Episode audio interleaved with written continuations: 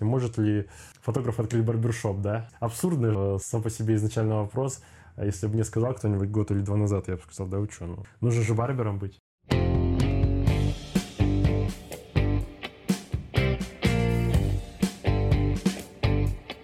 Привет! Это Александр Полищук, и вы слушаете подкаст «Немалый бизнес». В этом подкасте мы беседуем с предпринимателями, раскрываем секреты бизнеса и узнаем лучше людей, которые двигают нашу экономику. Где найти клиентов? Как привлечь инвестиции? Что делать, когда бизнес рушится? Об этом и о многом другом мы говорим в нашем подкасте. Приятного прослушивания.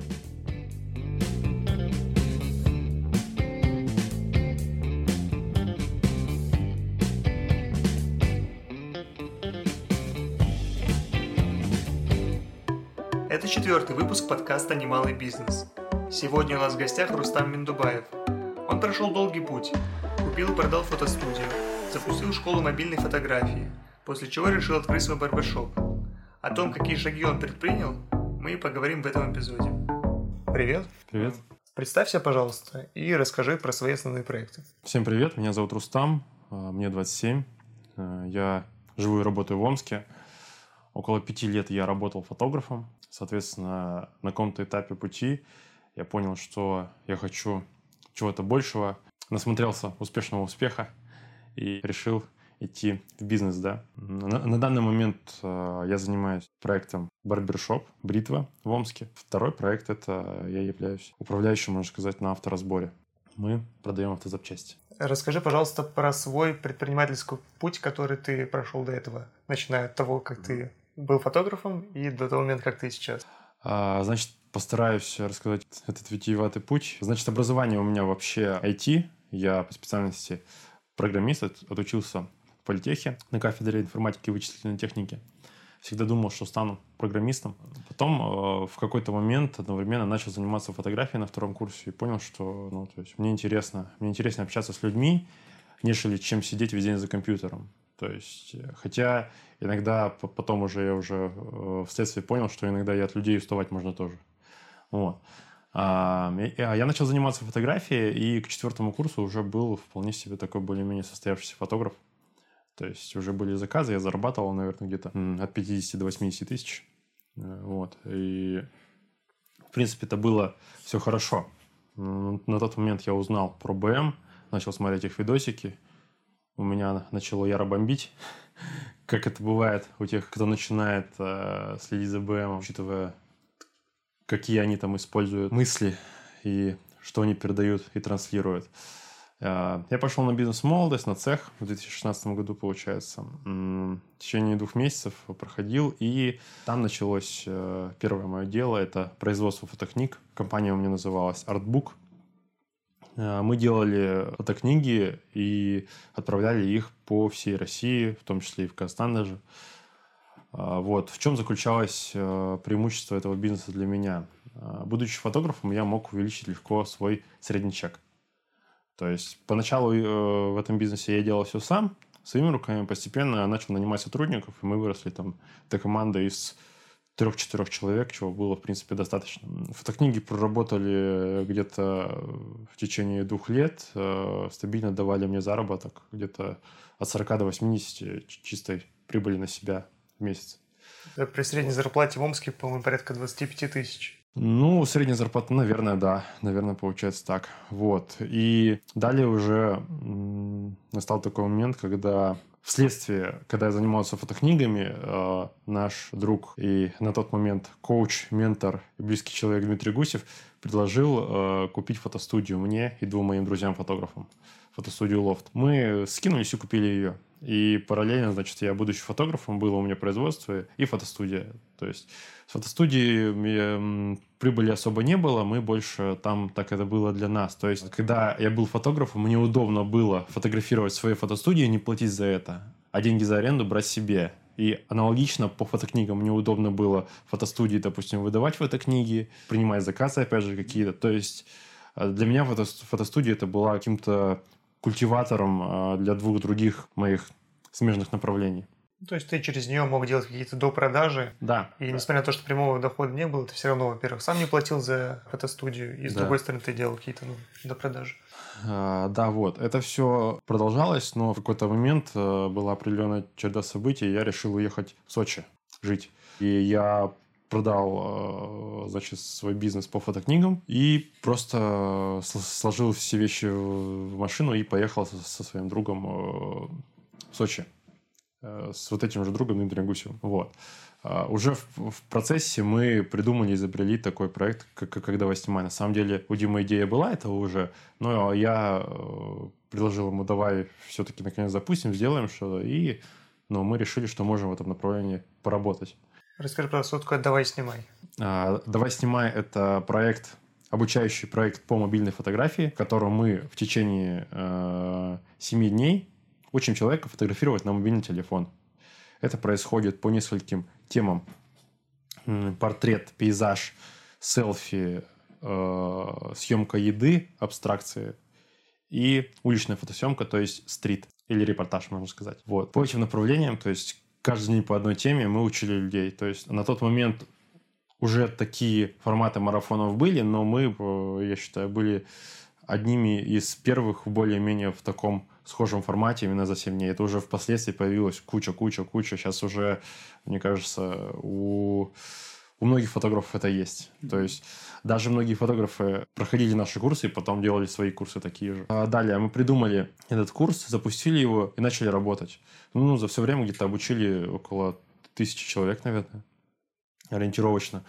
А, проект просуществовал, получается, два года. А если цикл жизни э, более-менее растущий какой-то был, мне кажется, год-полтора, то уже потом все пошло, скажем так, по нисходящей. Поэтому дело такое. Далее э, я уже успел э, вернуться в Омск, успел позаниматься и настройкой директа, и таргетингом. Кстати, будучи вот занимаясь этим проектом «Давай снимай», я конкретно поднатаскался в интернет-маркетинге, э, прошел э, разные курсы, и у меня был определенный навык уже. Я принимал участие в продвижении там темы смартбоксинга в Омске, например, то есть это организовывал мой знакомый тренировки по боксу, мы тоже их продвигали, скажем так, в своей теме компетенциями, которые у меня есть. Ну, в общем, э, суть в том, что проект закончился, я на самом деле не знал, чем заниматься. Где-то полгода-год я болтался. Ну, то есть я просто фотографировал, не знаю, просто жил, занимался собой и чего-то ждал, наверное. Но вот в середине прошлого года я принял внутреннее решение быть полезным, прежде всего для самого себя, и затем уже для остального мира. И получились такие проекты, собственно, как вот здесь вот и я нахожусь сейчас, да, по авторазбору и по барбершопу. Мы пришли в твое место силы. Расскажи, пожалуйста, почему мы здесь и вообще где мы находимся? Мое место силы может быть и ванной. Кстати говоря, зачастую она бывает в ванной, когда я чищу зубы, меня как бы прорезает, и происходит какой-то дикий, как говорят, инсайт, да, я придумываю, о, надо сделать вот это. То есть в процессе мой креативный генератор э, настроен э, на то, что когда я занимаюсь обычными монотонными вещами, в процессе у меня появляются какие-то идеи. Это может быть, не знаю, э, начиная от игры на гитаре до тренировки в спортзале. И как бы это все бывает от, ровно так. Идея резко возникает, я ее записываю, и потом уже реализую.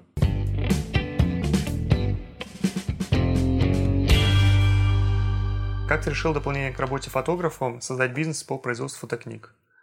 Там была такая интересная история, что у меня в тот момент был друг, Виктор. У него было оборудование для производства фотокниг, для производства сувенирной продукции, да, и на тот момент, когда я вообще занимался фотографией, уже э, я начинал оперировать такими понятиями, как средний чек, да, то есть его на самом деле у, у, большинства фотографов нет, ну, то есть понимания вообще, что это, как это может работать. Я уже не говорю там о таких понятиях, как я не знаю, валовая прибыль, да, и такие вещи. Поэтому я понял, и я уже начал, в принципе, думать в сторону того, как увеличить свой средний чек. Что мне можно еще предложить клиенту, чтобы э, увеличить количество тех денег, которые он мне платит поскольку одну и ту же услугу я два раза не могу продать, в данном случае скажем так, э, фотосъемку свадьбы, потому что я был преимущественно свадебным фотографом. А можно было предложить фотосъемку Love Story, можно было предложить, э, вот, значит, фотокниги, да. И я начал изучать вот этот вопрос. Магическим образом э, появился Виктор, который предложил работать в этом направлении, и вследствие он предложил вообще, скажем так, это оборудование выкупить, поскольку он сам этим уже устал заниматься, ему неинтересно было, и вообще ему это особого дохода не приносило. Ну, то есть у меня были свои интересы, я понял, что при э, определенных усилиях и той стоимости, за которую мне э, предлагают это оборудование, в этом направлении можно и нужно работать. И основным побуждающим фактором к э, началу э, производства фотокниг был именно тот, что я понимал, что мне нужно увеличивать средний чек. Вот и все. Конечно, я мог заказывать фотокниги где-то на стороне, но я и понимал одновременно, что а, не обязательно эти фотокниги должен продавать только я. То есть у меня могут э, заказывать обычные люди, что вследствие потом и продолжалось, потому что э, со временем доля тех фотокниг, которые я продавал лично своим клиентам, и доля тех э, э фотокниг, которые заказывали просто клиенты, которые узнавали о производстве в Омске, даже из других городов России, э, эта доля постепенно перерастала в большую сторону. Э, ты уже рассказал, как запускал этот проект. А скажи, сколько тебе денег понадобилось для того, чтобы выкупить это оборудование? Для того, чтобы выкупить э, это оборудование, мне понадобилось около 150 тысяч. На самом деле, э, на тот момент я договорился со своим другом, что мы вместе выкупим все оборудование. Он будет заниматься производством сувенирной продукции, а я буду заниматься производством фотокниг. И, соответственно, мы, можно сказать, скинулись и купили все оборудование. Конкретно, скажем так, на мое оборудование ушло 150 тысяч. Вот. А сколько примерно книг вы продавали в месяц и были ли у вас корпоративные клиенты? При учете того, что э, где-то 100-150 выручка, э, средний чек около 2000, ну, получается где-то от 50 книг ориентировочно. Я думаю, было так цифры примерно такие. Корпоративные клиенты были, и это был самый, скажем так, одно из направлений, в котором нужно было работать, в котором я видел большой рост. Я очень сильно прорабатывал одно из направлений производства маркетинга китов, например, то есть, э, скажем так, брендбуков. Сделал себе в первую очередь брендбук, потом э, продавал другим компаниям, но в Омске как-то у меня это, скажем так, пошло не очень эффективно. Я подозреваю, что емкость рынка сыграла свою роль в том числе. То есть с этим всем э, еще, тем не менее, можно работать. Корпоративные клиенты были, мы работали с такими клиентами, как рекламные агентства различные, э, если не ошибаюсь, Парфюм Лидер, по-моему, был в клиентах тоже. Корпоративные продажи, не знаю, подходят ли корпоратив... понятие корпоративных продаж под э, продажу э, школам и институтам, э, если это корпоративные продажи, потому что объем тех фотокниг, которые мы продавали школам и выпускникам, это были тоже хорошие цифры, и на них мы делали хорошую прибыль в том числе. А когда ты решил продать этот бизнес, как ты искал покупателей? Продажа бизнеса – это вообще, ну, то есть отдельно интересная история. Получается, на моем опыте уже две продажи бизнеса. Это производство фотокниг э, продали и, фотостудию. Искать покупателей в первую очередь э, я искал э, среди ближнего круга лиц, скажем так. Э, я объявил своему кругу, своим знакомым, это 10-20 человек, да, какой-то в первую очередь работал с ними. А затем уже вторым этапом я запустил просто объявление на Авито. Там есть э, категория такая «Готовый бизнес». Там очень много всего интересного. Пивбары, киоски. Э, вот. Ну, кстати говоря, есть и производство, автомойки всякие. Вот. Но э, я выложил там, и оттуда тоже были свои лиды, свои запросы, но как-то вот так сложилось, что у меня просто купили знакомые. Вот. Э, с, с, с фотостудией вот уже другой разговор, потому что там реально люди пришли просто с Авито. То есть никакие, никакие незнакомые, тоже это своя воронка, свои э, этапы продаж, то есть своя большая самопрезентация, над которой нужно работать в любом случае. То есть это, конечно, не сразу. цикл сделки в таких делах, ну, то есть в моем случае был месяц-два. Это как э, соизмеримо, наверное, продажа автомобиля в каком-то смысле. Ну, правда, у меня есть ощущение того, что... Ну, и не только у меня, вообще есть ощущение того, что если бизнес продается, то он не прибыльный. Потому что очень много бизнесов, которые продают по цене активов на том же Авито.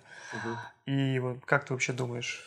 Это абсолютно нормальное и рациональное ощущение для любого покупателя и человека, который смотрит со стороны, да. То есть э, я бы даже сказал, что это такое не то чтобы э, русское ощущение, что тебя хотят обмануть. В чем-то ощущается, короче, подвох, да? Ну, типа, если уж такой хороший бизнес, почему же ты его продаешь, да? Нет, почему не же то, не работает? Не то, чтобы подвох, как бы можно придумать много ситуаций, когда это действительно может быть. Просто, как правило, хороший бизнес продают по цене дороже, чем э, цена активов, потому что помимо того, что ты получаешь активы, ты еще э, сверху получаешь там какую-то годовую прибыль. Угу. То есть, мне кажется, в целом, как правило, продают э, бизнес там с окупаемостью год, с учетом того, если ты продаешь активы. То есть, по факту mm это получается хороший бизнес продают с окупаемостью порядка двух лет.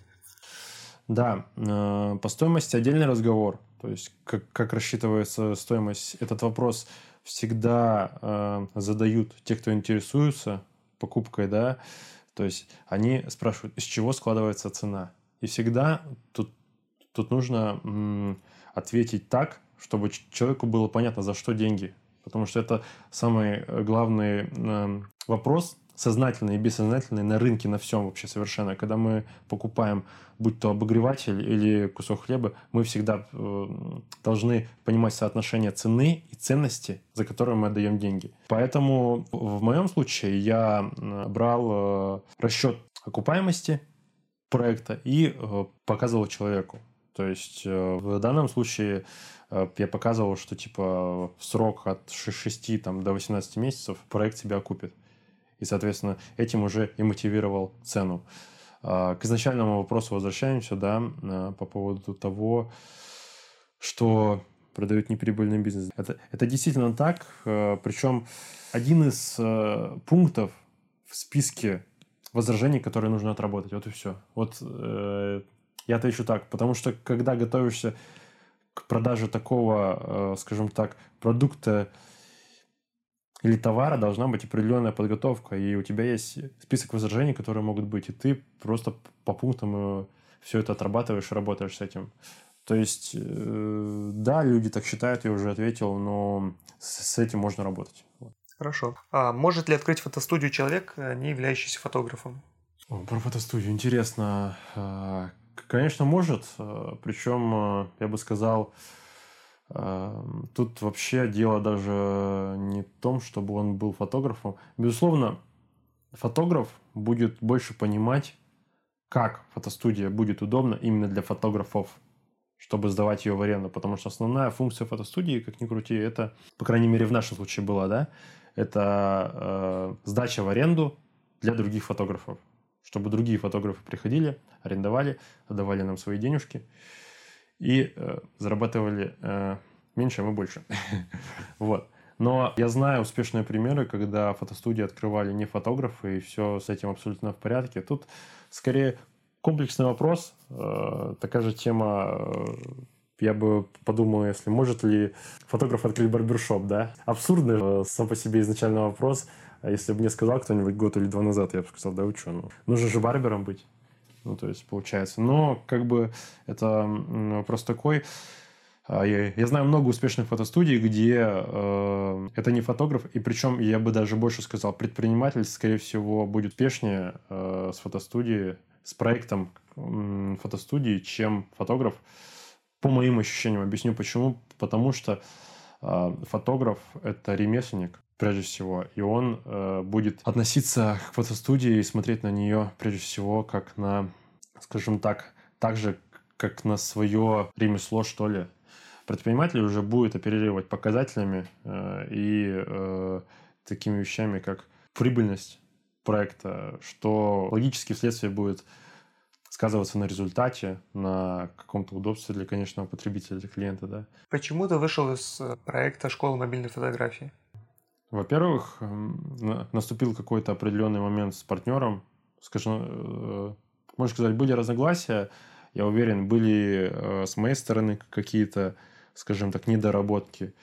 С его стороны, в том числе, тут нет виноватых э, точно, да, но, скажем так, получилось так, как получилось. Конкретная причина я даже, наверное, не могу эм, назвать, наверное, потому что у нас все шло не так, как мы хотели, потому что все, скажем так, не было того объема, на который мы тратили свои ресурсы, свое время. А, вот. Сама по себе модель, может быть, была изначально не очень эффективной. В интернет-маркетинге, может, были какие-то прорехи, да, они на самом деле были, я это понимаю сейчас. Поэтому я вышел просто потому, что я понял, что нужно подвести черту и нужно слезть с дохлой лошади. Это вполне себе нормальный этап для любого из проектов, он может быть, но самое главное, чтобы к тому моменту, когда ты слезаешь, слезаешь с этой дохлой лошади, что, чтобы у тебя был другой проект, который находится в стадии растущей, который может приносить тебе, э, который может генерировать твой денежный поток, который может э, тебя, скажем так, поддерживать, и чтобы у тебя не было такого, что ты слезаешь с проекта одного, и ты слезаешь никуда. Ну, то есть это, скажем так, не очень рационально, но это, видимо, был тот проект, именно э, благодаря которому, чтобы я понял это, что э, так делать больше не нужно, и все это всего лишь опыт ценнейший опыт, который я получил. Вот.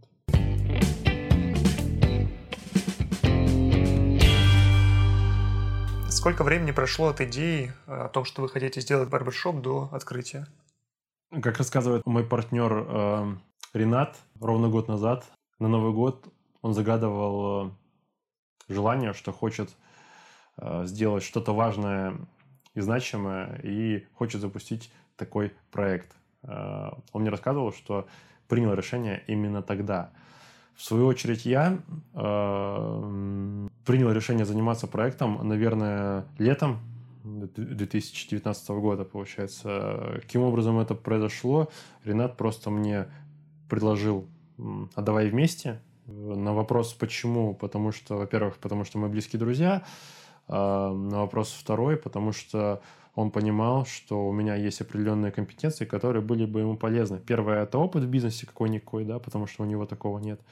Он э, работает наемным сотрудником. А также опыт в каком-то маркетинге, да, плюс он, у него есть компетенции в аналитике, а более конкретно финансовой аналитике, что э, закрывало бы определенные зоны ответственности. С моей стороны, опять же, это были бы маркетинг и продажи. С его стороны это какая-то экономическая составляющая финансовая, да, этого проекта. А, вот так вот мы разделили зоны ответственности. Поэтому Ренат мне летом как-то просто предложил, можно сказать, в шутку, наверное, а, а я уже какое-то время поразмыслив и на тот момент, выйдя уже из «Давай снимай», а, взяв бумажечку и написав список э, того, чем бы я хотел заниматься, чем бы я мог заниматься, проведя такой, скажем так, анализ э, своего портфеля проектов и своих каких-то амбиций, в том числе желаний, я понял, что мне интересно было бы войти в этот проект, и что я хотел бы этим заниматься. И затем я Ренату дал положительный ответ. Соответственно, с лета этого года это все и началось. На тот момент он уже подписал договор с франшизой «Бритва», и э, уже вовсю шел этап поиска помещения. И в итоге от момента э, того, как вы начали искать помещение до момента самого открытия, прошло порядка пяти месяцев, да? А, Ренат уже начал искать помещение э, до того, как мы договорились уже. Э, поэтому э, от момента, как он подписал договор, прошло 4 месяца, от момента, как мы договорились, прошло 2-3 месяца. Вот так вот. Как ты думаешь, как можно было ускорить этот процесс? Сложно сказать, потому что я считаю, тут э, торопиться точно не нужно. Когда мы с ним обсуждали, он на каждом этапе советовался со мной, в том числе выбора э, помещения. И я ему так и сказал, самое главное, не торопись, чтобы не было такого, что выбирать помещение, делать выбор в пользу того именно потому, что другого нет. То есть это не всегда круто, поэтому нужно учитывать много факторов разных. Но самое главное, это, наверное, э, относиться ко всему без суетливости, наверное, какой-то. Вот так вот. Потому что э, в предпринимательстве нужно просто делать холодный расчет, смотреть на все так вот немножко сверху, и тогда все будет хорошо. Вот. Поэтому ускорить этот процесс вряд ли можно было, потому что процесс поиска помещения на сегодняшний момент даже в регионах э, это такой процесс не быстрый. Безусловно, если бы каждый день в течение недели ездить, там, искать, э, встречаться, может быть, это и можно быстрее сделать. Но вопрос в том, что вот, например, конкретно по нашему помещению, оно, допустим, как только вот оно появилось, его посмотрели и сразу же взяли. Поэтому мы никак не могли повлиять на то, как быстро бы это помещение появилось на рынке. Поэтому тут э, куча факторов, в том числе, я уверен, какая-то эзотерика работает тоже. Поэтому без этого никак. Почему вы с партнером решили купить франшизу, а не открывать барбершоп под своим брендом? В первую очередь, э, потому что мы с ним не барберы. Э, самое главное для нас это... Самое главное для нас было закрыть продуктовую часть. Закрыть продуктовую часть можно было двумя способами. Если бы один из нас был барбером или у нас был бы уже какой-то барбер, который бы нам говорил все, как нужно делать, да. Но, как правило, у таких людей, у барбера даже, может быть в голове нет системы. Ну, то есть, и не факт, что она есть. То есть, он может сказать, куда поставить зеркало, а какое нужно кресло, но он может не понимать, э, какое нужно, какая нужна площадь эффективная для помещения, да, какие там нюансы по расположению, то есть маркетинге. То есть, к сожалению, э, мы бы сами не смогли бы покрыть все компетенции, которые нам были необходимы, все вопросы, которые мы изучали. Поэтому а, было принято решение, в первую очередь, со стороны Рената, да, а я уже потом, вследствие я с этим решением полностью согласен, потому что франшиза — это то, что даст нам уже готовую систему. Большой вопрос, конечно, какая франшиза и какую систему, но каркас этой системы и то твердое, ту основу, которую мы будем э, продавать, да, и за которую мы будем отвечать головой. То есть э, франшиза нам давала именно это. Поэтому мы четко понимали, что э, франшиза нам нужна именно для этого. Для того, чтобы закрыть эту часть. Как вы выбирали помещение и каким критериям оно должно соответствовать? По критериям помещения, конечно, нюансы есть. Во-первых, например, если сравнивать с Москвой, у нас работают совершенно другие законы. Если в Москве спокойно можно открываться в спальном районе и работать на 3, 4, 5 домов, то в Омске это совершенно не так.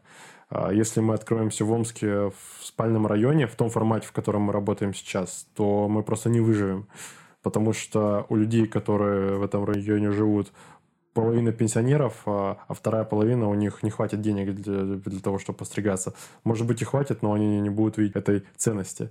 Поэтому э, в Омске конкретно были критерии региональные, да, которые, опять же, определили частично мы для себя сами, э, частично нам э, посоветовали наши франчайзеры. Это нахождение в центре в радиусе двух километров, соответственно, центр города определяется э, в каждом городе каким-то невидимым образом, я сам не знаю каким. Но... Думаю, это точка притяжения людей. Э, наверное. Значит, определенный радиус, определенная удаленность от других барбершопов, чтобы это не было рядом, да, потому что это в этом не очень был бы смысл. Э, должна быть обязательно, обязательный пешеходный и автомобильный трафик, чтобы это было на слуху. У нас место просто чуть-чуть потрясающее, потому что оно мне очень нравится, потому что уже сейчас зимой люди заходят с улицы. Уже э, есть определенный процент людей, которые заходят с улицы. И это еще зима в Сибири, когда все ходят в шапках, когда у, у людей особо нет укладки и все такое, и никто не следит. Некоторые не постригают всю зиму даже. Вот. Э, поэтому э, когда будет лето, мы вообще э, будем э, купим себе аппараты с, с деньгами, эти, как это, бабломет называется или как, и будем э, с ними там э, э, стоять и расстреливать бабло. Вот. Поэтому э, важно, важно, все-таки очень важно, чтобы был пешеходный трафик. Я сначала думал, что это не так важно, что люди записываются и приходят, неважно в какое-то место.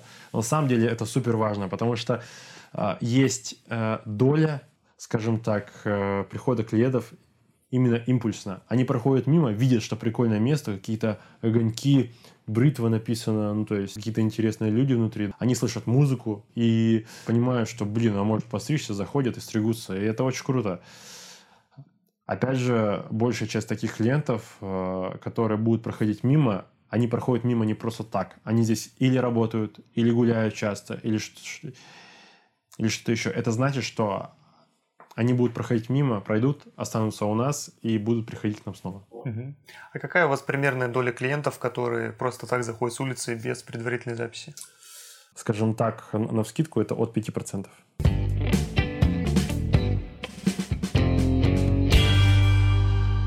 Давай вернемся к вопросу открытия. Угу. А какой бюджет открытия барбершопа?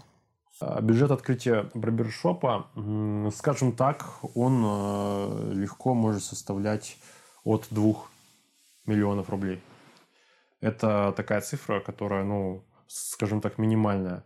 Э, вообще барбершопы другие открывают. Э, можно открыть барбершоп за 3-4. Ну, может быть, в некоторых случаях можно уложиться в полтора. Но в, в нашем случае это было именно от двух, скажем так, миллионов рублей. Вот. А сколько денег примерно у вас ушло на ремонт? А, на, рем... А, на ремонт ориентировочно вообще у нас есть э, сметы, но, по-моему, если не ошибаюсь, около 500. Э, вот сейчас, когда вы уже все сделали, как ты думаешь, можно ли было уменьшить эту цифру, при этом не сильно потеряв в качестве материалов? Слушай, я думаю, что нет. А, объясню почему. Потому что мы очень удачно, э, опять же, выбрали помещение, сделали ремонт, нашли подрядчика на этапе даже выбора подрядчика мы проделали большую работу, что не зря, потому что э, мы легко могли потратить на ремонт в два раза больше, потому что были те подрядчики, которые э, назначали нам стоимость работ в два раза больше. То есть там вот разбег огромный. Поэтому тот строитель, которого выбрали мы, он нам очень, э, скажем так, э, очень даже по хорошей цене все сделал. Э, по стоимости работы. Где-то это было э, какие-то зоны ответственности закрывал собственник, да. В остальных э, всех моментах, если быть точным, э, работал строитель, поэтому я, я не думаю, что это могло быть дешевле, учитывая то, что материалы мы покупали все сами. Мы, то есть, полностью контролировали весь расход, все покупали, если что нужно, подвозили. А, даже оформили в центре карту профи. Ну, короче, сэкономили везде. Можно было, хотя, а, безусловно, можно было, допустим, на потолок, на грилята не тратиться. Но это а, для этого и есть условия, скажем так, сети, да, и когда нам сказали москвичи, вы что, сделайте нормальный потолок, нам пришлось сделать нормальный потолок. Вот, поэтому я, я не думаю, что можно э, сократить расходы, но опять же, все очень сильно зависит от того, какое исходное помещение. От этого очень много чего зависит. Потому что у нас, например, э, мы возводили э, огромную гипсокартоновую перегородку.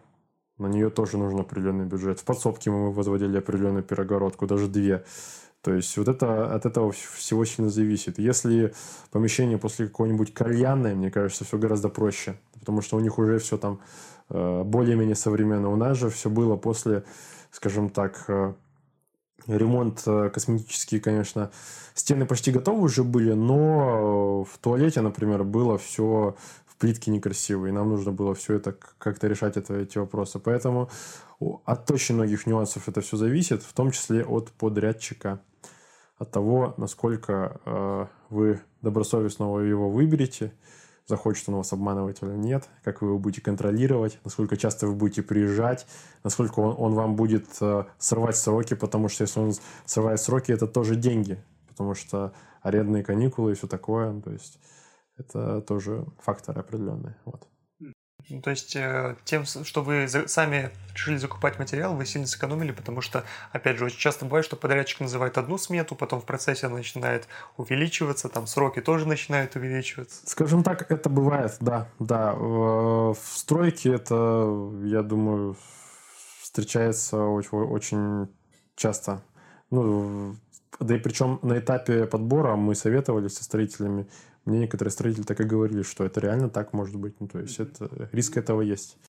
Практически каждый раз да. это бывает. А скажи, как именно вы а, подошли именно к подходу выбора подрядчика? Угу. То есть э, вы как-то спрашивали у других людей угу. уже, или что вы делали? Тоже была определенная воронка. Мы понимали, что, что для того, чтобы выбрать одного нормального подрядчика, ну, нужно просмотреть там 10, 20, 30 хотя бы. А, соответственно, рассмотреть нужно с просчетом. То есть не просто, да, э, спросить, а для того, чтобы человек приехал на место, просчитал смету. То есть, э, получается, мы делали как? Франшиза дала нам дизайн-проект э, по нашему помещению. Мы скинули, получается, им план, они нам предоставили дизайн-проект. Мы показывали строителям вот этот дизайн-проект. Вот нужно вот так, вот такой список материалов, который нам предоставила франшиза, опять же. Вот. То есть вот есть список материалов, вот дизайн-проект, сколько это будет стоить конкретно. Посчитайте нам и там под ключ, и не под ключ, хоть как. Вот. И, э, соответственно, первое, первым этапом, опять же, как и в продаже бизнеса, я поспрашивал у знакомых всех своих. Но если э, спрашиваешь у знакомых, э, это не, не всегда равно, что это будет э, дешево, там, не знаю, эффективно и все такое, тебе э, сделают все как для себя. Вообще не факт. Ну, то есть, это, к сожалению, это так. Э, поэтому э, на первом этапе э, всех знакомых опросили, просчитали сметы, со всеми переговорили, да, получили одни цифры. А, на втором этапе уже начали искать в интернете, и на третьем этапе, ну то есть на втором на этом же этапе мы э, нашли строителя на ресурсе Профи.ру. Как, как бы это смешно не звучало, но, но реально приложение в телефоне, в которое мы просто забили, то есть конкретно Ренат, да, он э, просто нашел специалиста, там, у которого мало отзывов, там, ну, который просто приехал, э, просчитал, сказал, вот будет э, стоить это столько, я вот это вот это умею, вот это вот это я сделаю вот так, вот это вот это я сделаю вот так. То есть он подошел к просчету сметы более чуть-чуть, э, скажем так, ответственно, чем другие. Потому что э, другие строители такое ощущение, как будто работать не хотели. То есть эм, мы им говорим, что для нас вот это вот дорого, у нас определенный бюджет есть, может как-нибудь. И, и они пропадали с радаров. А, я понимаю, для них это, может быть, было бы просто нерентабельно, да, но я не знаю, почему тогда для нашего строителя это было нерентабельно. Может, потому что у него вообще работы нет, но он нам сделал все хорошо. То есть даже для... Вот э, после этого к нам приходили знакомые строители, просматривали, оценку работ делали, да, все просматривали. Он все сделал хорошо нам. То есть это, ну, как бы очень э, такой, такой важный момент. Поэтому Э, скажем так, как бы это смешно не звучало, мы реально нашли специалиста на профи.ру, у которого рейтинг был не самый-самый крутой. Просто уже вследствие личной встречи мы поняли, что человек э, ответственный, э, просто заключили с ним договор по опять же, условиям э, важно соблюдать, да, чтобы назначить определенные сроки со штрафами в случае просрочки, не давать все деньги сразу ни в коем случае, платить только этапами. Ну, то есть это все стандартные моменты.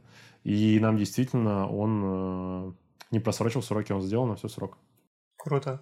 Ну вот это правильно, потому что все отношения должны быть закреплены на бумаге, должен быть какой-то договор, это обязательно. То есть на этом многие люди забывают про это, особенно которые не имеют опыта в бизнесе, и потом из этого получается много разных проблем. То есть у вас в поиске подрядчика основным инсайтом было то, что нужно отсмотреть много подрядчиков, чтобы был выбор, и при этом не использовать там только один канал, а попробовать закинуть и туда, и туда, и даже какие-то, может быть, сверхъестественные, на первый взгляд, дадут в итоге да. хороший результат. Это точно так же, как у меня, а, когда у меня был бизнес аренды скутеров, а, больше всего заказов у меня приходило с Авито. Хотя, казалось бы, Авито – это та площадка, где люди продают старые телефоны, угу. а вот в итоге оказалось, что это мощный канал заявок. Угу. Можно ли сказать, э, что после введения объекта в эксплуатацию все работы над помещением закончились? А, в целом, да, были небольшие доделки, э, скажем так, но мы э, старались сделать так, чтобы в момент технического открытия уже все, ничего не нужно было доделывать. Поэтому на момент введения в эксплуатацию, что означает, ну, если я правильно понял, работы, когда мы уже начинаем работать, все было уже в, порядке, все работало, все функционировало. Просто там такой важный момент есть. Э, под конец нужно э, очень, э, скажем так, сильно додавить ну, то есть на подрядчика, потому что он, конечно, подкреплен договором и штрафами, но контроль никто не отменял. И это работает в комплексе только. Бумага бумагой, но если у человека нет скажем так, собственной, э, собственного высокого уровня ответственности и осознанности, ему этот договор, эти бумажки как-то... Он может даже не помнить, что, что там прописаны штрафы определенные. Ему постоянно нужно напоминать, тыкать, приезжать внезапно, говорить, Алексей, почему вы доширак едите, почему не работаете? Вот. И как бы это нормально абсолютно. Э, поэтому в конце уже, скажем так, я откровенно говорю, был небольшой напряг, и я уже ну, на Алексея морально и психологически давил скажем так, без этого никак в э, таких делах, мне кажется, нормальная практика. Причем я бы не сказал, что я давил прям, я ругался или что-то еще. Э, просто постоянно задаешь спокойные вопросы. Алексей, как дела? Какие вопросы у нас? Что? На каком этапе там э, стройка, да? Опять же, и постоянно нужно держать руку на пульсе. То же самое с сотрудниками. Всегда нужно, ну, то есть, понимать, кто что делает, и какие там рабочие э, моменты. Безусловно, это может э, вследствие сотрудника или э, подрядчика расслабить, потому что он сам потом не сможет без твоего надзора, безусловно. Но нужно вот делать так, чтобы он всегда думал, что он находится под пристальным взглядом. Он всегда должен этого бояться. Угу.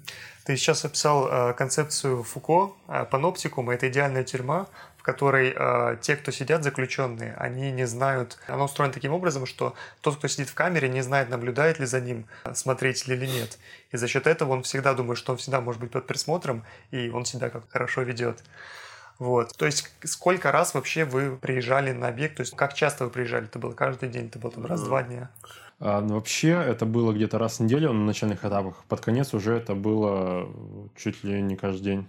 А, вот ты как раз а, затронул тему найма персонала. Угу. А, с, расскажи, как вы это делали?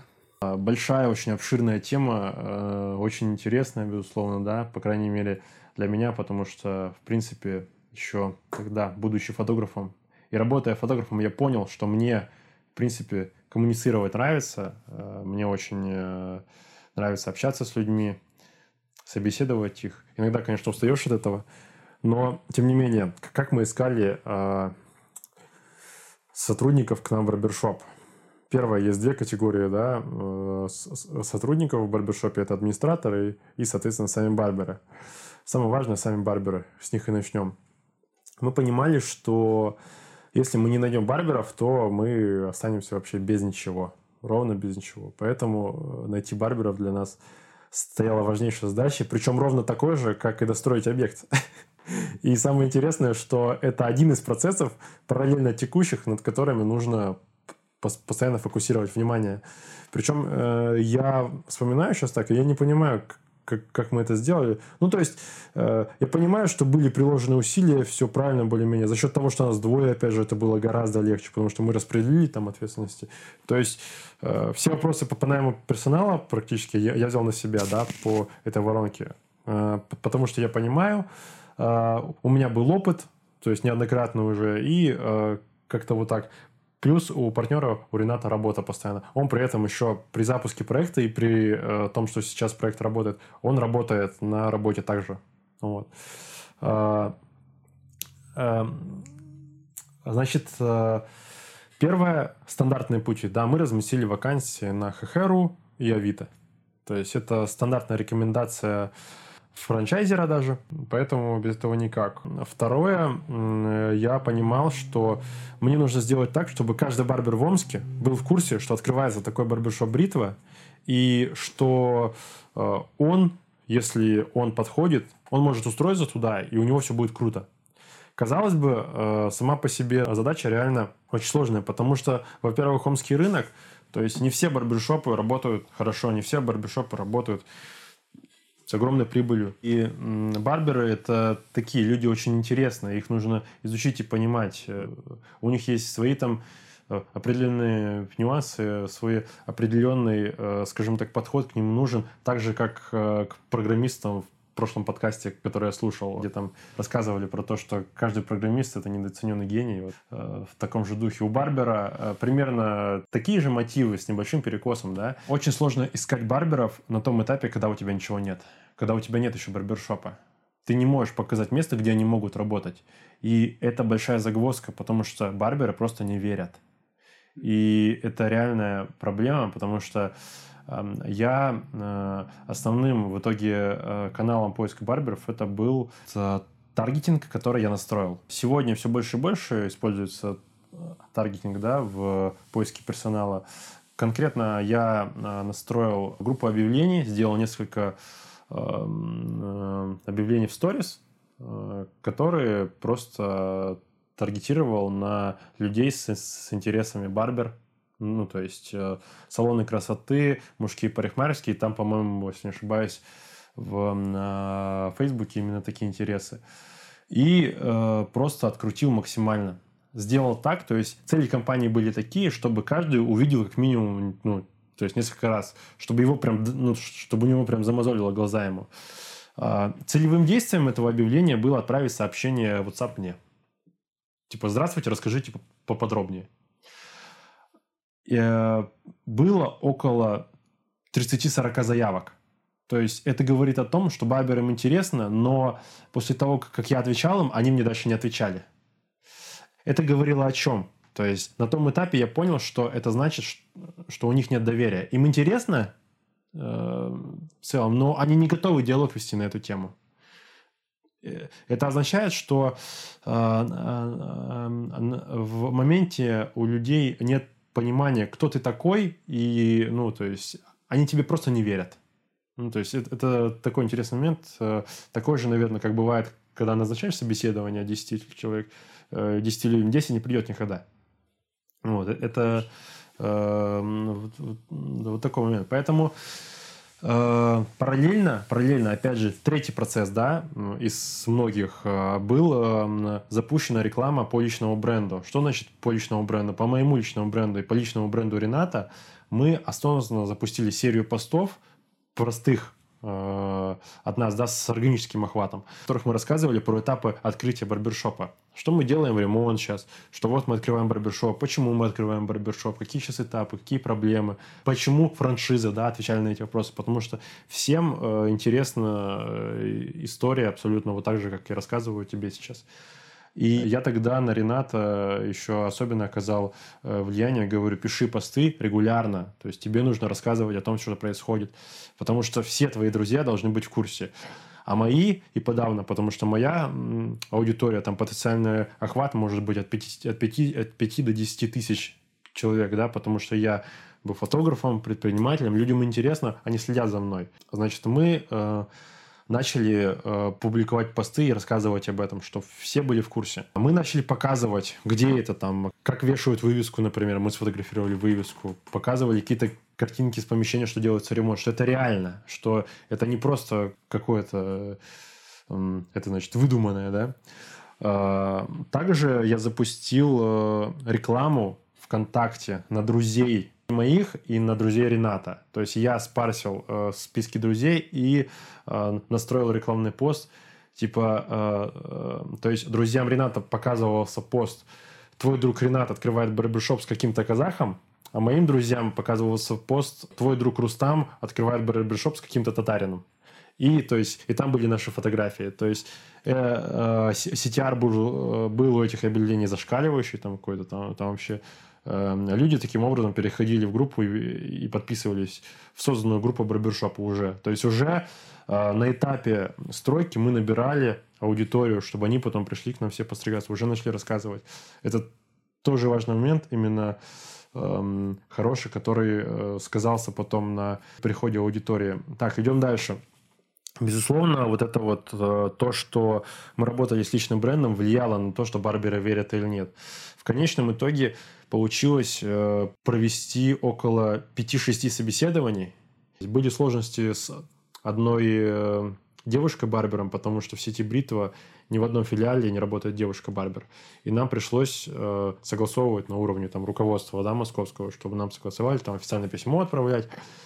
Но, слава богу, нам помогли, пошли навстречу и согласовали. Теперь во всей сети бритва работает единственная девочка-барбер у нас в Омске. Вот. У нас ребята работают очень хорошие, каждый по-своему, у каждого определенный свой стиль и опыт. Э, барбер, э, один из барберов у нас вообще опытный волк. То есть, и я теперь убежден точно в том, что в команде в стартовой всегда должен быть один суперопытный э, барбер, который бы помогал собственникам, помогал барберам, помогал администраторам э, в силу своего опыта. Поэтому без него никак. Ну вот, э, как-то в целом так. Можно сказать, что с помощью таргетинга э, мы нашли э, барберов. Плюс, причем навыки продаж мои, безусловно, повлияли, потому что двух барберов получилось устроить с помощью того, что я поговорил с их другом. Их друг хочет стать барбером, он отправил запрос, а я с ним начал вести беседу, прогрел его максимально, и он уже поговорил со своими друзьями, э, чтобы э, они перешли к нам. И таким образом это получилось. Поэтому кейс очень интересный. И я рад, что все вышло именно так. Безусловно, сложились э, звезды как из помещения. Не только тут дело в каких-то супер навыках цыгана, поэтому я считаю, сошло все. Вот так. Угу, круто. Вот э, как раз про то, что ты говорил, я общался с Елизаветой Сетинской, это ведущая канала «Русский норм» и издательство «Дебел». Угу. И она рассказывала то же самое, что часто для того, чтобы выйти на человека, чтобы взять его, у него интервью, то есть, э, ну, какие-то там крупные предприниматели или интересные люди, они часто заняты, они просто даже, у них такой входящий поток заявок, что они теряют эту заявку. Поэтому часто бывает хорошо просто взять и написать как-то знакомым, либо, может быть, даже родственникам. Угу. То есть, э, возможно, это не всегда этично, но это очень часто дает результат, то, что человек соглашается и в итоге, ну, как-то выходит на связь хотя бы, а дальше mm-hmm. уже все, конечно, зависит от тебя. Mm-hmm. А, а замеряли ли вы, сколько в итоге потратили на найм персонала? Слушай, в рамках 5000 рублей нам это обошлось. Это включая все бюджеты на все рекламные кампании? Да, да, да. Очень круто. А вы не пробовали ли а, переманить людей из обычных парикмахерских и сделать их как, а, ну, барберами? Mm-hmm. К сожалению, по регламенту сети мы просто не можем позволить себе взять э, барбера из обычной парикмахерской. Ну, нам нужен уже барбер с опытом. Принципы э, и ценности э, сети барбершопа Бритва такие, что качество сервиса должно быть на высоком уровне. И мы... Э, у нас даже, как других барбершопов, нет, допустим, стажеров. Мы просто не можем э, позволить себе э, стричь, э, скажем так, как-то плохо или как-то недостаточно, пусть даже и за меньшие деньги. Мы просто не можем себе этого позволить. Есть определенные принципы, которых мы придерживаемся, и поэтому э, в этих рамках, скажем так, парикмахеры из обычных парикмахерских ну, никак не подходят. Mm-hmm. Даже более того, те барберы, которые устроились к нам, они проходили этапы собеседования, да, то есть сначала они показывали свое портфолио в работах, потом они стригли специально на видео, и мы показывали это главному барберу сети. То есть это все было обязательно согласовано, кто подстригает. И поэтому этот момент, ну, он, он вообще не обсуждается, потому что э, качество стрижки должно быть по умолчанию крутое. Все остальные плюшки это уже потом. С какого канала маркетинга приходит больше всего клиентов? Еще ведется эта работа по сбору обратной связи с клиентов, откуда они узнали. То есть мы, у нас на 70% заполнено это все, то есть метки клиентов, но до конца не, не проведены. Но это в разных соотношениях. Я не могу сказать, что с какого-то канала больше. А, определенно есть пул клиентов у самих барберов, постоянных э, клиентов, которых они привели за собой, скажем так. А, наши знакомые, опять же, наши друзья знакомые, да, просто проходящие люди. Это все в комплексе. Я бы разделил примерно 30% а, постоянные клиенты барберов, 30% а, наши друзья знакомые, 30% наша реклама, например. Условно говоря, я бы разделил как-то так, поэтому по-другому более конкретные цифры не могу дать, к сожалению. А в чем уникальность вашего барбершопа? Интересный вопрос, потому что это камень преткновение и вообще такой болезненный вопрос любого барбершопа, потому что некоторые барбершопы думают, что они уникальные, потому что наливают виски, да, То есть, и как бы тут э, никак э, ничего не, нельзя противопоставить.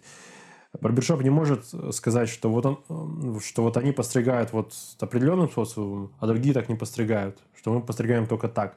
Этого тоже нельзя сказать. Поэтому э, уникальность прежде всего э, формируется, э, скажем так, определенными ценностями. У барбершопа бритва есть определенный список этих ценностей. В том числе, безусловно, э, играет фактор, когда тебе клиент сам говорит, почему тебе нравится, почему ему нравится вот, этот барбершоп, а не тот, например. Э, то есть есть э, куча разных нюансов. В первую очередь, начиная вот с вот этого момента по поводу стрижки, да. Стрижка – это самое главное. То есть самое главное, чтобы у человека не было такого ощущения после стрижки, что, блин, как-то мне не нравится почему-то. Чтобы не было вот этого какого-то недопонимания. Если стрижка не нравится, мы не берем деньги. Это золотое правило в сети барбершопов Бритва. Стрижка не нравится, мы не берем деньги. У администратора есть инструкция, когда клиент подходит на оплату, администратор спрашивает, вам все понравилось? Если клиент отвечает отрицательно, э, денег за стрижку не берется. То есть вот и все. Это один из, ну, это такой супер важный фактор. Нам нужно, чтобы клиент к нам возвращался. Поэтому мы не можем позволить себе постричь его один раз плохо, а пусть он типа в этот раз заплатит, а потом уйдет и обидится на нас. Нам это не нужно. Нам, нам нужно долгосрочные отношения с клиентом. Мы это адекватно понимаем. Вот. А, второй момент – это общая атмосфера из чего она складывается. Атмосфера э, в барбершопе складывается из того, какое освещение в барбершопе, какая играет музыка, как люди с ним разговаривают, э, как э, другие люди ведут себя, что происходит вообще, играет ли человек в PlayStation или там, я, я не знаю, пьет кофе или что-то еще. То есть э, это все бессознательно влияет на человека. По обратной э, связи все клиенты говорят, что у нас атмосферно. Эта атмосферно, атмосфера как раз-таки складывается из всего вот этого. Определенная музыка, определенные запахи, э, определенные, ну, то есть э, общение. Для каждого клиента а, мы предлагаем э, кофе, чай, виски, кальян. То есть это по стандартам, скажем так, сети. Это не то чтобы наша уникальность, я не говорю, что это уникальность. Это просто само собой разумеющийся определенный сервис. Идем дальше по услуге, например. В некоторых барбершопах голову моют один раз.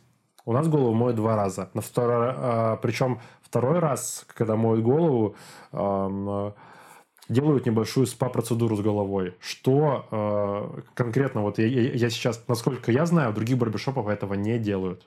Вот в Омске реально э, когда человек у нас постригается, он получает для своей головы небольшую спа-процедуру. А, по поводу других моментов, опять же, как общается сам барбер, у нас есть, допустим, все регламенты. Вот э, плюс франшизы в том еще, что нам абсолютно все регламенты дали. Как администратор общается с своими клиентами, как барбер общается со всеми клиентами, что он говорит, как он спрашивает, на какие э, темы там желательно общаться, на какие нет, да, то есть потому что это может э, возникнуть недопонимание. Например, некоторых барбершопах э, есть, например, внегласная, э, скажем так, запрет разговора на тему религии. Потому что люди могут просто друг друга не понять. И это абсолютно нормально, ведь у каждого свой взгляд. Поэтому э, тут нужно проявить определенную гибкость.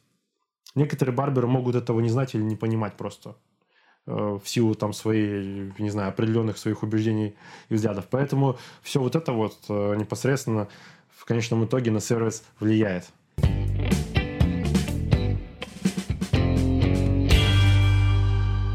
Поговорим немного про авторазбор. Какие основные трудности в этом бизнесе? Трудности и боли основные в том, что э, клиенту не оказывают должный сервис.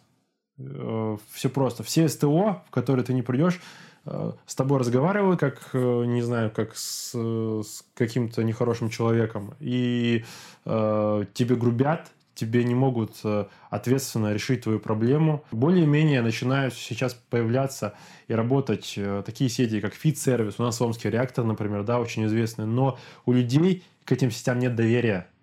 Почему? Э, потому что в этом направлении сплошь и рядом обман. Все хотят наживиться, обманув конечного потребителя в том, в чем он не разбирается. сказав ему, что вот эта вот запчасть сломалась, а она в порядке. И э, поэтому потребитель из-за того, что он, э, скажем так, вынужден, во-первых, разбираться сам, и, во-вторых, он уже относится очень с осторожностью и опаской э, к любым, вот, скажем так, этим, значит, махинациям. Конкретно здесь проблемы были в том, что человеку отправляли запчасть, допустим, это не та запчасть. Э, человек, допустим, покупал, хотел запчасть чуть-чуть дешевле, а ему, ну, то есть ему говорили не очень вежливо, скажем так. То есть, или э, человек приезжал за запчастью, а ее нет.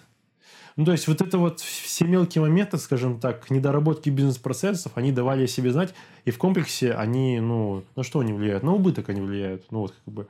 И э, поэтому я тут четко понимал, что в клиентском сервисе я понимаю, ну, то есть, это еще будучи фотографом, я начал изучать этот вопрос э, с фотостудией, с фотокнигами. Я понял, что такие принципы, как там клиент всегда прав, да, что понимание LTV клиента. Еще поясню, что LTV это lifetime value, mm-hmm. что значит э, ценность, которую приносит клиент во время своего жизненного цикла. Да, сколько он может принести.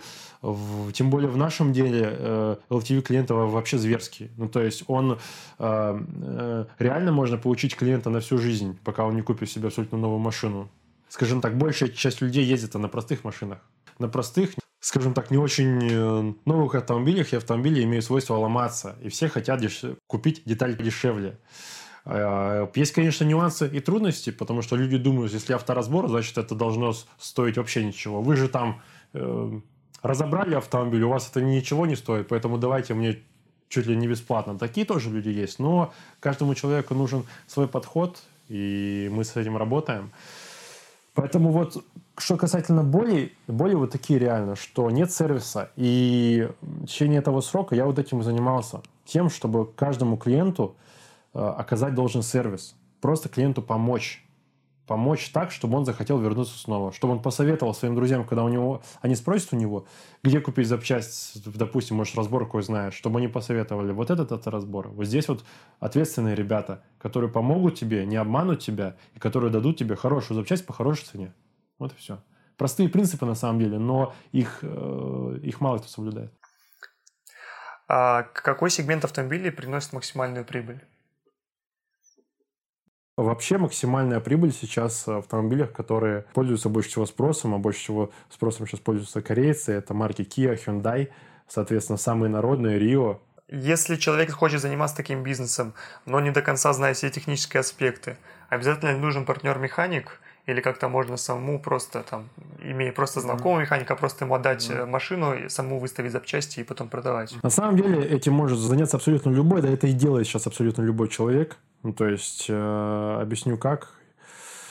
Просто берется своя машина, допустим, на которую он попал в аварию, например, да. Э, почему берутся битые автомобили?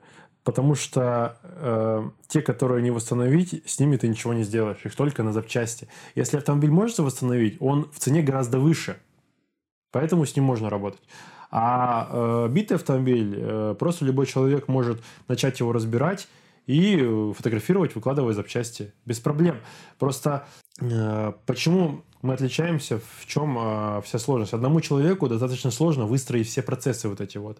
Чтобы разобрать один автомобиль, это нужен определенный навык, определенные инструменты, э, определенное, скажем так, место, потому что в обычном гараже у тебя просто не хватит места, чтобы разложить всю машину по запчастям. Просто реально места не хватит в обычном гараже. И э, нужно все это хорошо сфотографировать и правильно выложить. То есть это, это э, это вот тоже момент такой. Тебе нужно правильно определить каждую запчасть, правильно оценить тебе нужно ее. Потому что ты же не знаешь, э, сколько она стоит. В обычном автомобиле в среднем от 150 до 200 э, наименований запчастей. Вплоть до болтика разбирается. Мы дверь разбираем так, что она голая. Вот просто железяка есть, а есть ручка от двери, которую мы продаем отдельно. И вот это вот э, процесс самому человеку, к сожалению, будет сложно. Он может, безусловно, и может быть, даже что-то он э, продаст, если его машина какая-то ликвидная, да, но э, это будет, сложно будет с этого заработать много прибыли, потому что одному эти процессы потянуть все от начала до конца, к сожалению, нереально. Ну, то есть, просто никак. И причем с каждым днем все больше тех, кто думает, что они сделают сейчас так, но человеку проще приехать, увидеть у нас сфотографированную четко запчасть, понятно какую, понятно где, и забрать с гарантии. Мы даем гарантию на запчасть. И он готов переплатить, там, может быть, 200-300 рублей, ну, или не важно, или не переплачивать, потому что некоторые запчасти дешевле у нас реально. Вот чем у кого-то там в, в своем гараже. Ему гораздо проще приехать в конкретное место, купить у нас, если что, потом вернуть нам, если вдруг что-то не так. А мы работаем даже по автомобильным моторам, мы работаем с возвратом. То есть сейчас вот я, я, э, я тоже вношу, э, вкладываю определенные смыслы сюда в том, чтобы человек четко понимал, если запчасти что-то не так, мы готовы понести за это ответственность. И это абсолютно, опять же, простейший принцип, который должен быть везде, да, но он э, ну, как бы работает не везде. Люди боятся, что их бану втюхают им, и все, скажут, до свидания, мы вам ничего не вернем. А были ли какие-то машины, которые жалко было разбирать? Нет, мы же покупаем это уже с, скажем так, намерением. Но сколько примерно процентов запчастей с машин нужно продать, чтобы она окупилась по сравнению с тем, как просто ее, а, не знаю, там, скинуть за какую-то низкую цену? Сложный вопрос, объясню почему. Потому что очень часто, да и не очень часто вообще, процент, больше 50% может у тебя осесть как товарный остаток.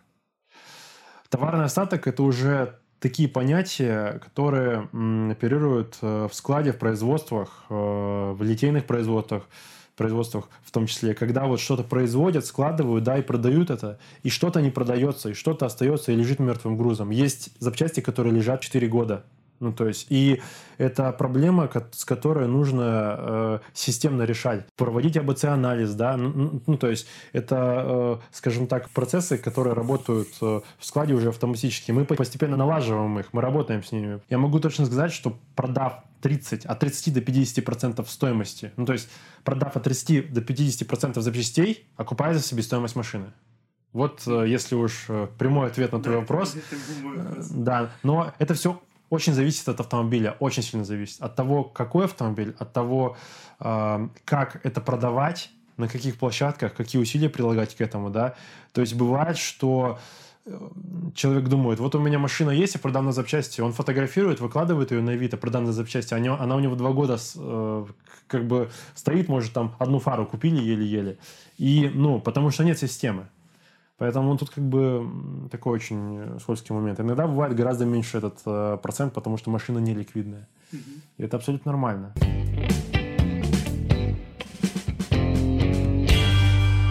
Как ты справляешься с рутиной и выходишь из операционки, чтобы мыслить стратегически? Вообще, э, просто, наверное, через этот этап нужно пройти, потому что рутина – это то, что съедает. Я даже писал на эту тему пост – рассказывал, что для предпринимателей это главное созидание. И рутина – это то, что реально может съесть, но тут очень важный момент. А, надо четко понимать ответственность за эту рутину. Если просто спихнуть ее как-то некачественно, а, то компания может от этого пострадать. И это не всегда есть круто. В каждый свой момент времени я решал этот вопрос очень просто. Если у меня при просчете хватает ресурсов, чтобы делегировать это, я просто это делегирую. Если, если не хватает, я это делаю сам. То есть вот и все. Поэтому э, рутины я сейчас практически никакой не делаю. А за мной сейчас стоит одна самая важнейшая функция, наверное, контроля. Я контролирую, как э, у нас э, работ, работают барберы, как работают администраторы, как работают менеджеры здесь, да, на авторазборе. Э, я проверяю, м, какие отчеты по продажам. Я каждый день менеджеру напоминаю, у нас вот такой план, помнишь, да? То есть постоянно говорю, что нам в месяц нужно продать настолько-то. Я, я выполняю функцию РОПа, э, в том числе пока что, пока у нас отдел продаж не раздут, то есть э, по пока что Э, скажем так, номинально функцию ропа выполняю я. Поэтому э, рутины, я бы не сказал, что у меня много рутины, я бы сказал, ее вообще практически у меня нет. Потому что реально в двух проектах, в которых я состою сейчас, я занимаюсь стратегическим управлением. Потому что вот этот вот контроль, скажем так, он не занимает много времени, и поэтому рутины как таковой-то нет. Э, бухгалтерией занимаются бухгалтера, всеми остальными моментами тоже. Единственное, бывает в барбершопе пока что моменты, которые э, я иногда делаю сам, но и то я уже постепенно-постепенно понимаю, что нужно администратора выращивать в управляющего. То есть я понимаю, что перспектива должна он должен видеть перспективу развития, и он должен ощущать, что если я вот буду хорошо работать, я разовьюсь, и у меня будет вот, вот я смогу стать управляющим. Аналогично менеджер. Э, сваливая на него э, какие-то функции, я постепенно готовлю его к чему-то большему. И э, аргументирую это тем, что для тебя это полезно, потому что ты потом сможешь сделать вот то-то, вот то-то. То есть, типа, не просто так, типа, короче, сделай ты, потому что мне лень, да, а, ну, все как-то обосновано должно быть. Поэтому э, часть э, каждой рутины я делегирую просто и все. Сегодня ты упоминал много раз личный бренд mm-hmm. и его силу. Mm-hmm. А работал ли ты как-то над привлечением подписчиков? Над привлечением подписчиков, э, да, еще в моменты, когда масс-фолловинг был не так популярен, я масс-фолловил, то есть занимался вот этим. Затем как-то я не занимаюсь сейчас личным брендом очень обоснованно, но на этот год я поставил цель, что я хочу э, развить свой личный бренд гораздо больше. И э, то, чем я сейчас занимаюсь, в данном случае разговариваю с тобой, оно происходит ведь так. Я поставил цель буквально неделю назад, что я хочу. Через несколько дней написал мне ты это уже будет как-то косвенно работать для моего личного бренда. И когда я принимал решение давать интервью или нет, я понимал, если у меня есть цель развивать личный бренд, значит, э, ну, ну, как бы ответ очевиден. Если я пишу, о чем-то рассказываю, то ну, этим заниматься нужно. Поэтому э, на тех этапах, когда я занимался бизнесами, я над привлечением подписчиков никак особо не работал. Э, у меня не было такой цели, я не хотел, ну, как бы, э, я себе такую цель не ставил не понимал, зачем оно мне надо. А сейчас, в этом году, у меня есть цель. Я знаю все инструменты, как это делать. Я набрался опыта на «Давай снимай», да, как бы проекта. Мы закупали там рекламу и у блогеров-миллионников, и запускали различные виды э, этого таргета, да, то есть э, э, любые обменивались рекламой с кем-то. В общем, я четко понимаю сейчас, э, к чему иду, и э, развивать личный бренд буду дальше. Касательно вообще силы э, личного бренда, опять же, у меня есть посты на эту тему. Я считаю, что личный бренд – это то, что помогает на каждом этапе. Даже будучи человеком с подписчиком, с количеством подписчиков у меня 3 500, и то там активной аудитории на самом деле это около тысячи потому что охваты мои, они около тысячи, полторы, вот так вот. То есть охваты конкретно, да. Количество лайков мы сейчас не смотрим, люди не лайкают, потому что... Вот. А, и на каждом этапе даже мое количество подписчиков и друзей ВКонтакте всегда монетизировалось. Всегда. Будь то, как только я начал работать фотографом, я уже начал это понимать. И затем, впоследствии, занимаясь любым направлением, а, люди готовы мне доверять, учитывая то, что я их не подвожу, конечно же. Ну, то есть, а, люди приходили на аренду фотостудию, люди заказывали фотосъемки и заказывают, а, люди обучились «давай снимай», то есть огромная доля личного бренда была в этом задействована. И, кстати говоря, один из факторов, почему «давай снимай» не взлетел, в том, что была маленькая сила личного бренда. Если бы я был блогером-миллионником, или Дима был, допустим, блогером-миллионником, у нас этот курс летел бы вообще за здрасте, как у Митрошина, соответственно. Ну, то есть это абсолютно э, стандартный путь, э, э, скажем так, развития для, для любого блогера с, на данный момент, в, скажем так, в нашем веке, в нашем времени, когда сейчас тренд на образование, тренд на онлайн-обучение, и когда у каждого блогера по три курса, блин. Но, как ни крути, люди идут, потому что люди видят личный бренд, они хотят, то есть наблюдая за человеком, они хотят в чем-то быть похожими на него, потому что они почему-то наблюдают э, за этим человеком. И они готовы заплатить ему какие-то деньги, если это, это, конечно, человек умеет хорошо продавать и будет что-то правильно продавать. Вот. А, оба твоих текущих бизнеса ты делаешь в партнерстве. А, расскажи, как э, сохранять хорошие отношения, как правильно распределить обязанности. В какой-то момент, когда, первый когда я аспект. вышел из «Давай снимай», у меня была мысль такая, блин, наверное, все это из-за партнерства. Потом я понял, что это просто, ну, такая, э, скажем так, слабость, отмазка и эм, думание, что партнерство это не есть хорошо. На самом деле, ну, то есть, партнерство это не хорошо, не плохо. Во- а- а Вообще, э, я скажу, я то время, когда я болтался, я успел поработать с психологом, с психотерапевтом. То есть, э, и полгода я регулярно ходил и, скажем так, работал над собой. Я потратил это время на на себя, и я не считаю, что я, хоть и говорю, что болтался, на самом деле я занимался собой. И там мы изучили оценочную картину мира. И ни в коем случае, вот я, например, моя парадигма и понимание сейчас такое, благодаря этим занятиям, да, что э, в этом мире нет чего-то хорошего, чего-то плохого. И э, в партнерстве оно может быть или эффективным, или неэффективным.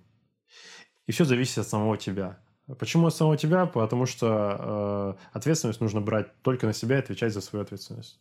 Вот и все. И поэтому я понимаю, что в партнерстве с, фотостудией, опять же, были, может быть, разногласия какие-то у нас, и с Димой были э, разногласия, но это не- нельзя назвать тем, что это было плохо. Это просто, может быть, было в, в, какой- в какие-то моменты э, неэффективно или просто так сложилось, потому что это жизнь. Вот. Поэтому тут оценочной к- картины давать нельзя. А, Как это делать грамотно? Как это делать, чтобы это было эффективно? Первое, э, сто процентов нужно закрывать те зоны ответственности, в которых вы компетентны. То есть глупо было бы мне бы э, сотрудничать, наверное, э, с абсолютно таким человеком, как я, да, который фотограф маркетолог, там, и у него такие такие компетенции. А кто будет закрывать зону ответственности другую? То есть никто. Поэтому э, тут э, картиночка сложилась, и что с одним и с другим партнером у нас вот эта вот, скажем так, синергия есть. Это хорошо. А второе, нужно э, определенно, определенно нужен эмоциональный интеллект, чтобы быть в партнерстве. Потому что без этого никак. Если не умеешь работать со своими эмоциями, то, ну, как бы будет очень тяжело.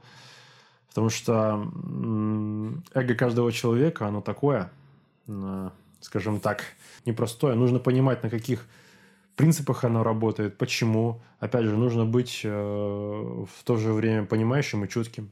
Э, с каждым партнером я всегда стараюсь быть в режиме постоянной обратной связи от него. И на берегу договариваться. Если что-то не так, мы говорим сразу. Мы, мы не стесняемся говорить то, что мы чувствуем. Это как и, в принципе, в отношениях с девушкой, что ли. То есть мы не стесняемся говорить то, что мы чувствуем. Если тебя бесит, что я вот что-то там э, не сделал, или к тому не договорились, или там по поводу, по поводу денег что-то, мы об этом говорим сразу. Чтобы это не накапливалось и не кипело потом. То есть она потом имеет свойство вылезать и наваливаться резко, э, приумножаясь. И э, вот это вот понимание у, у одного и у другого партнера, ну, то есть делает наше взаимодействие эффективным. Э, Второй момент, ну, как бы документальное, да, то есть тут нужно все на бумаге прописать, ваш интерес э, в каждом проекте, пути расхода, какие-то сроки, то есть если там до какого-то вы работаете до какого-то срока, потом пересматриваете, например, да. То есть поэтому это все такие чисто технические моменты, э, которые обязательно предусматривать нужно. Но в первую очередь, конечно, партнерство должно быть, наверное, э, с человеком, которого ты более-менее как-то понимаешь и знаешь. Я не очень понимаю пока что, как, как люди партнерятся на нуле, не зная друг друга. Да? Вот бывает, что очень часто так в БМе запартнерились, раз так и все. Ну, то есть буквально там э, за пару дней. Э, Но но я не пойму, как можно договориться о, о чем-то важном, там подписать что-то, да, не зная друг друга, ну, то есть не понимая, какие у человека мотивы, не понимая ценности его. Ценности – это вообще основное, что двух людей, неважно, одного пола или противоположного, в каком-то то ни было смысле, э, притягивает. Если ценности похожи, там, справедливость, честность, да, вот эти вот вещи, то все как, как бы у этих людей в порядке э, будет, и они смогут договориться. Если ценности не подходят, то как бы, как и с сотрудниками, скорее всего, придется расстаться рано или поздно. Да, ты правильно сказал, что нужно все прописывать на бумаге, потому что есть много партнерств, когда люди как-то друзья договорились устно, еще говорят, вот мы будем делать 50 на 50, и они не продумывают, что будет. То есть, ну, когда хорошо, все хорошо. Они не продумывают, что будет, когда плохо. И вот очень э, важный совет, который я не так давно услышал, что нельзя делать 50 на 50. То есть всегда должен быть один человек, который будет, ну, как 51, угу. но который, э, это не тот человек, который там забирает себе больше прибыли, еще что-то, а это тот человек, который берет за себя ответственность за неудачи. Потому что когда все хорошо, ну, и так все классно, и там даже никаких ни бумаг, ничего не надо. А именно когда все плохо, когда в бизнесе наступает какой-то сложный момент, должен быть человек, который скажет, то есть это сложный момент, потому что я сделал какие-то ошибки на этом mm-hmm. пути. И причем не обязательно даже это э, должно быть всегда, могут, например, там раз в месяц меняться или там раз в два месяца. Mm-hmm. Но вот обязательно должен быть один человек, который на текущем этапе принимает э, решение и берет э, на себя ответственность за эти решения. Mm-hmm. Вот. А второй аспект, который я хотел с тобой поговорить, как э, то, что бритву ты запустил с своим другом, угу. как вы делите вот эти отношения, то есть как оставаться и партнерами, и друзьями? В нашем случае это выглядит так, что мы просто разделяем общение, то есть есть работа, а есть, когда мы в гостях друг у друга. Вот и все.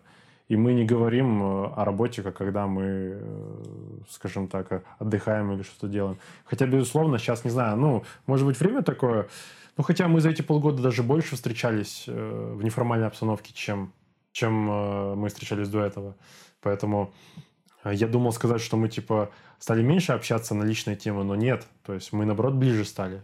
А какую книгу, фильм и сериал ты можешь посоветовать? Ты уже а, сегодня упомянул несколько mm-hmm. книг, но вот какие, может быть, ты еще можешь посоветовать? А, например, было бы интересно вот а, для того, чтобы лучше разбираться в построении сервиса, а если что-то, что ты можешь сказать, что угу. а, дает полезную информацию. Клиенты на всю жизнь. Ну, это стандартная книга, которая, ну, то есть, оказала э, влияние такое. Потом есть такая книга интересная «Метод тыквы». Рассказывает о том, э, как э, увеличить свою компанию за счет концентрации на том, откуда больше прибыль.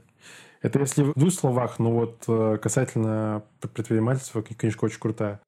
А может, какая-то личность еще что, который тебя очень зацепил и как-то повлиял на тебя? Ну, книжка ПШ очень крутая. Дмитрия Охара. Называется книжка «Первый шаг». Ее называют ПШ сокращенно. Ну, то есть очень известная книга, которая э, вообще на тему контекста в жизни э, или если э, связать с каким-то спикером и курсом, да, это Дмитрий Герасичев. Если его, его по-моему, Дмитрий зовут, Герасичев, в общем, фамилия его. Э, тренера. У него есть такой курс «Контекст». Очень крутой на тему того, э, как воспринимать эту жизнь, как брать ответственность на себя, да. Э, и вот эта вот книжка тоже про это все, в том числе и про бизнес. И вот она такая всеобъемлющая, которая позволяет принимать в жизни правильные поступки, интерпретировать эту жизнь наиболее эффективно для себя. Вот так вот. Угу, спасибо. А можешь ли ты дать какие-нибудь э, бонусы э, слушателям нашего подкаста? Может быть, что-то по фотографии или по таргетингу? Какие-то твои штуки? Э, у меня есть, на самом деле, есть вещи, есть чек-листы. Есть чек-лист «Пять секретов успешной фотографии», по-моему, если не ошибаюсь. Чек-лист есть по мобильной фотографии. Могу предоставить его. Есть э, какие-то узкие вещи для фотографов. Э, если кому-то будет интересно, можете мне в личку написать. Я вам могу отправить. Это курсы по обработке какие-то там. SMM э, эм эм для фотографа есть у меня. Лекция записанная с моим товарищем. Я могу ее отправить. Отлично, тогда напишите, что вы прослушали подкаст «Немалый бизнес», и а, вам вышлет курсы по, ну, какие-то полезные курсы по фотографии. Угу. Спасибо тебе большое. А, спасибо за интервью. Было приятно пообщаться, угу. много интересного услышал. Взаимно, и тебе спасибо. Спасибо, что дослушали до конца. Если вам понравился выпуск, оставьте отзыв в iTunes и расскажите о нем своим друзьям. Мы будем очень признательны, если вы напишите мне в Инстаграме о том, как можно улучшить подкаст. Ссылки на полезный материал находятся в описании этого выпуска. Пока в Яндекс Музыке нет описания, поэтому можете посмотреть в Google подкастах или iTunes по названию «Немалый бизнес». До скорого!